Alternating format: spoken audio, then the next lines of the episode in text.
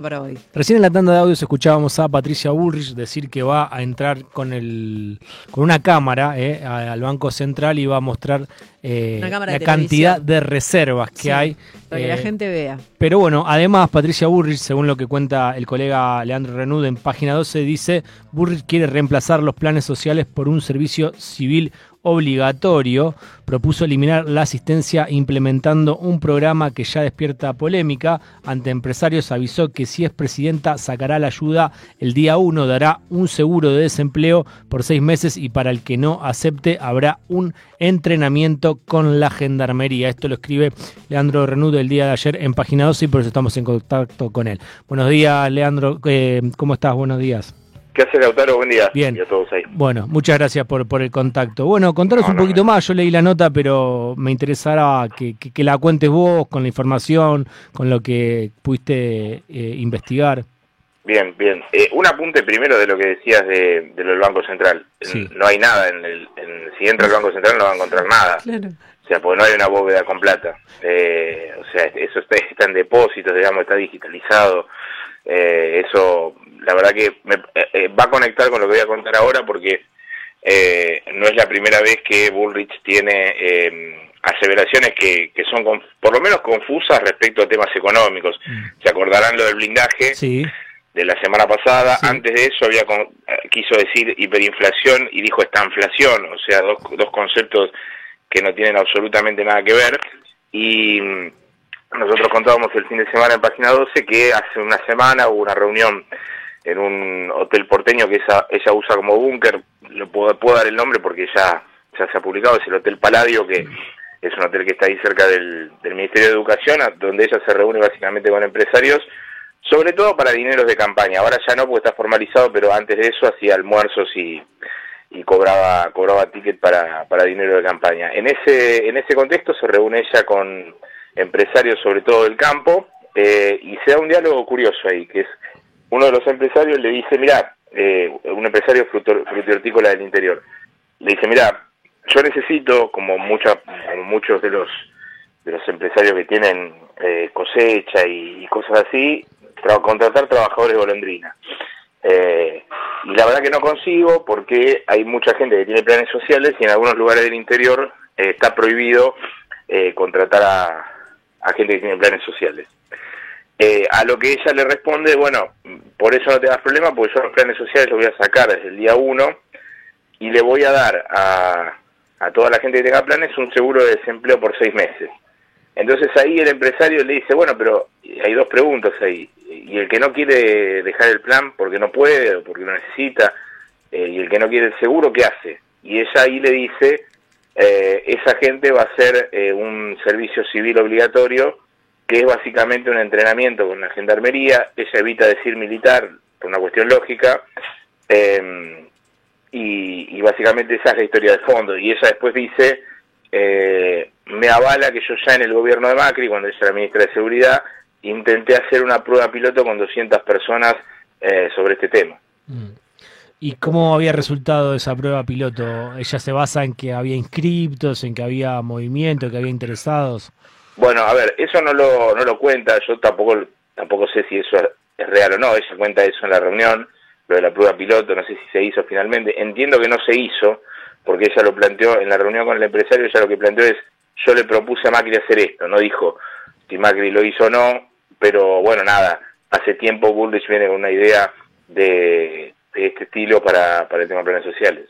Y ella se jacta con que la sociedad se lo está pidiendo. Sí, bueno, esa es otra parte, otra parte del diálogo importante porque, a ver, eh, los empresa- con los empresarios que estaba, ninguno era un adalid de la registración laboral, es decir, lo que menos le preocupaba era si los trabajadores estaban en blanco o no, porque además, recordemos que el trabajo de golondrina se pa- es un trabajo que se paga basura, por lo tanto no estábamos hablando de gente que pudiera salir en defensa del empleo en blanco, sin embargo, eh, hubo, hubo un grupo de empresarios que le dijeron, pero Patricia, eso va a traer un conflicto social primero, ni que hablar con organizaciones de derechos humanos. Y ahí ella es donde pronuncia la frase de la sociedad me lo está pidiendo, que me parece que lee acá con esta situación de eh, los, los spots de campaña donde ella apela todo el tiempo al orden y a, la- y a que la gente quiere una determinada, una determinada conducta. Eh, ella lo que, lo que dice concretamente es la sociedad me lo está pidiendo. Y mm, recién hablabas de, mm, de cómo viene ella eh, pifiando en lo económico y justamente iba a ser la, la pregunta más adelante que vos te mm, anticipaste y tuviste muy claro. ¿Por qué ella llega a decir eso? Es porque es un disparate decir que va a ir a buscar las reservas al Banco Central porque no están exactamente ahí. O sea, para el que está en su casa, que no tiene por qué saberlo, ¿qué es lo que hay en el Banco Central? ¿Qué es lo que se imagina ella y qué es lo que hay realmente? Más allá de que haya o no haya una cantidad eh, grande de reservas. Bien, bueno, te respondo las dos cosas. La primera es que en el Banco Central no hay nada, porque, o sea, eso es, tener una cuenta corriente, en una caja. Mm.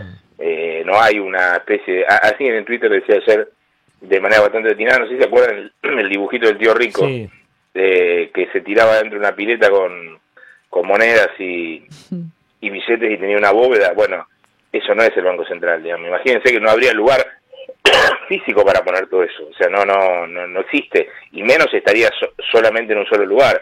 Porque además las existencias del Banco Central no son de dólares solamente.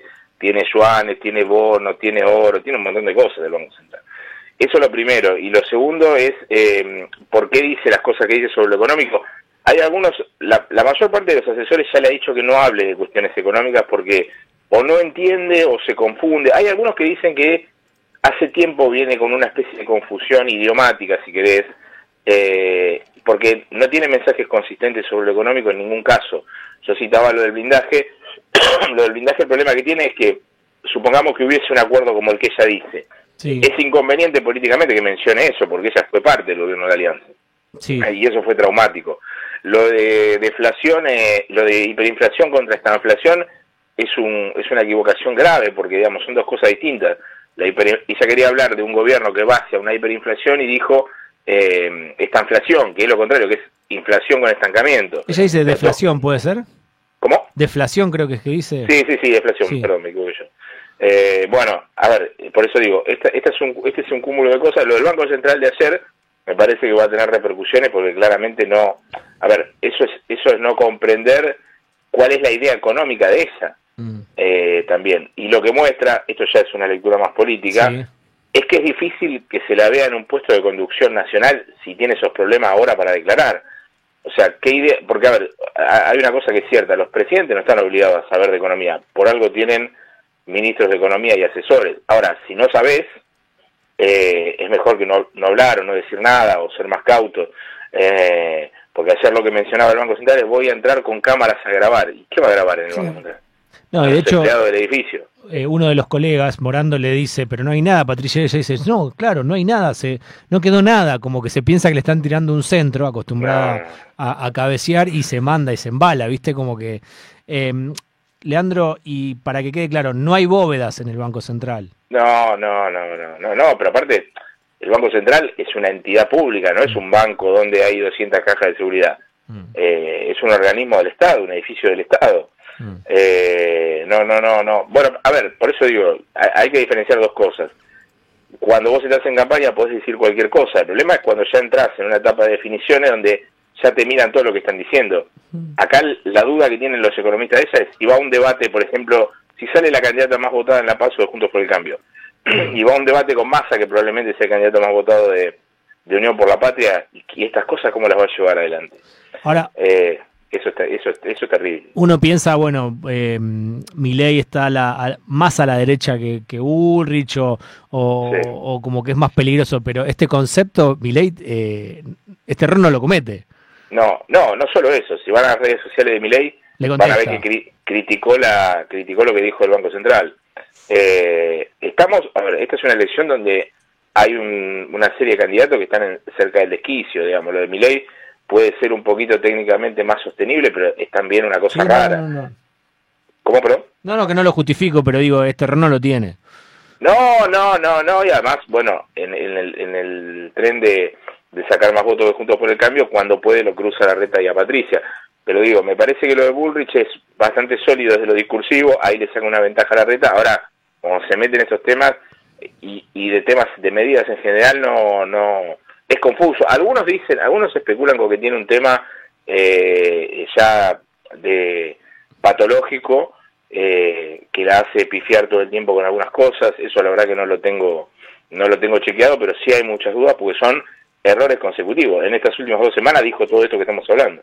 Eh, Leandro, en relación a lo que contábamos anteriormente sobre mm, lo del servicio civil obligatorio, mm. ¿pudiste hablar con alguien de, del PRO? Vos hablaste con Arabia, puede ser, ¿no? Sí, estuvimos en el programa que conduce Gaby Suez los domingos en, Futurock, hablamos con Damián Arabia, que es un chico joven que, que trabaja con Burris hace un montón de tiempo y que ahora es uno de los armadores de la campaña, y él confirma que tiene esta idea y hace una diferenciación. Dice, es un servicio civil voluntario. Eh, no, no descarta que exista el plan y tampoco que esté metida la gendarmería. Es un detalle que uno podría decir es menor o mayor, pero confirma que, que la idea está. Y obviamente es una idea muy resistida, porque además, supongamos que todo el mundo aceptara un servicio civil. El tema es, ¿qué, qué van a hacer? ¿Le van a pagar a la gente por eso? Si, si sacar los planes sociales, la idea es ahorrarte la plata. O sea, van a hacer, hacer un servicio civil y además le van a pagar. O sea, en el caso de que todos aceptaran esa situación, que además en Argentina, que es un país con una tradición de derechos humanos muy extensa, eso sería un problema, un problema bastante serio. Y salgamos de los derechos humanos, el servicio militar obligatorio tuvo consecuencias nefastas en Argentina. eh, entonces digo, se conjuga todo para, para que sea una, una situación por lo menos rara. Leandro, eh, una más sobre la nota que escribiste hoy sobre la trastienda del acuerdo y el pago del FMI, ya que te tenemos en línea. Dale. Eh, ¿qué, qué, qué, qué, es lo que contás en, en, la nota? Bueno, a ver, esto es una... Hay mucha discusión después de que Massa firma el acuerdo con el fondo porque hay una serie de informes o especulaciones, uno muy conocido de Manuel Álvarez Agis, que fue viceministro de Economía de Kicillof, donde se ponen en duda los pagos eh, que se deberían hacer en agosto del Fondo Monetario, los famosos 7.500 millones que no aparecieron hasta ahora. ¿Y por qué no aparecieron?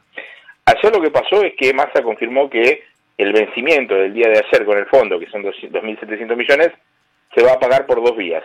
Una parte en yuanes del swap de los chinos y la otra parte con un puente de dinero de la Confederación Andina de Fomento, que es una un brazo de obras de ingeniería de los multilaterales.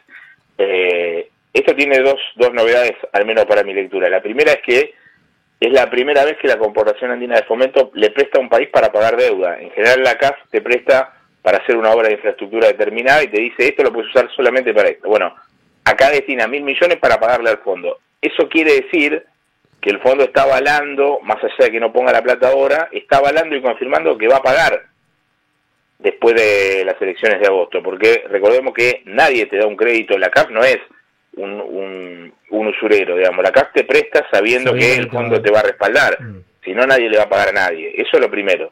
Y lo segundo es eh, la alianza con los chinos activa la, la segunda parte del swap y le da a Argentina aire para pagar el pago de ayer y el vencimiento del viernes que es de 700 millones. Lo de los chinos tampoco está desconectado del acuerdo con el fondo por lo siguiente, China es la tercera silla más caliente del Fondo Monetario, más allá de que a nosotros el detalle nos pase por el costado, porque siempre hablamos de Estados Unidos cuando hablamos del fondo, es importante, o sea, China no te va a valer plata si vos no, no terminás de acordar con el Fondo Monetario. Entonces digo, me parece que se allana ese escenario y después estamos en un escenario donde el fondo está políticamente sin cabeza. Eh, cuando Macri le fue a pedir el crédito a Donald Trump, Trump dijo, de una hora dijo, denle la plata, y se la dieron la plata. No hubo historia. Recordemos que entre abril y, junio del 2018 le dieron 57 mil millones de dólares. Y Massa está negociando hace tres meses con el fondo. Y recién a un día de que se vaya de vacaciones se cierra el acuerdo. Esto quiere decir que la conducción política de Estados Unidos sobre el fondo o no es tan sólida o está cruzada muy por las internas. Entonces digo, vos tenés un problema político de ordenamiento del fondo, Massa dice que la Casa Blanca ordenó, bueno, es una lectura. Eh, mi visión es que si la Casa Blanca hubiese dado el ok de manera inmediata, esto se hubiese, resuelto antes. A mí me parece que hay más tensiones. Eh, lo cierto es que, bueno, eh, nada, se, se terminó pagando, que era una duda porque había mucha especulación sobre la, sobre la reserva de Argentina y si iba a poder pagar, bueno, efectivamente pagó, eh, veremos qué es lo que pasa ahora más, y yo insisto igual en una cosa, acá es antes y después del 13 de agosto, porque hay que ver el resultado que el gobierno va a obtener ahí para saber cómo va a seguir el resto del año. Leandro, muchísimas gracias por tu tiempo. ¿eh? No hay por qué, chicos. Abrazo grande. Pasó Leandro Ranud por Rock and Roll. 3. Públicas. 93 93 Nacional.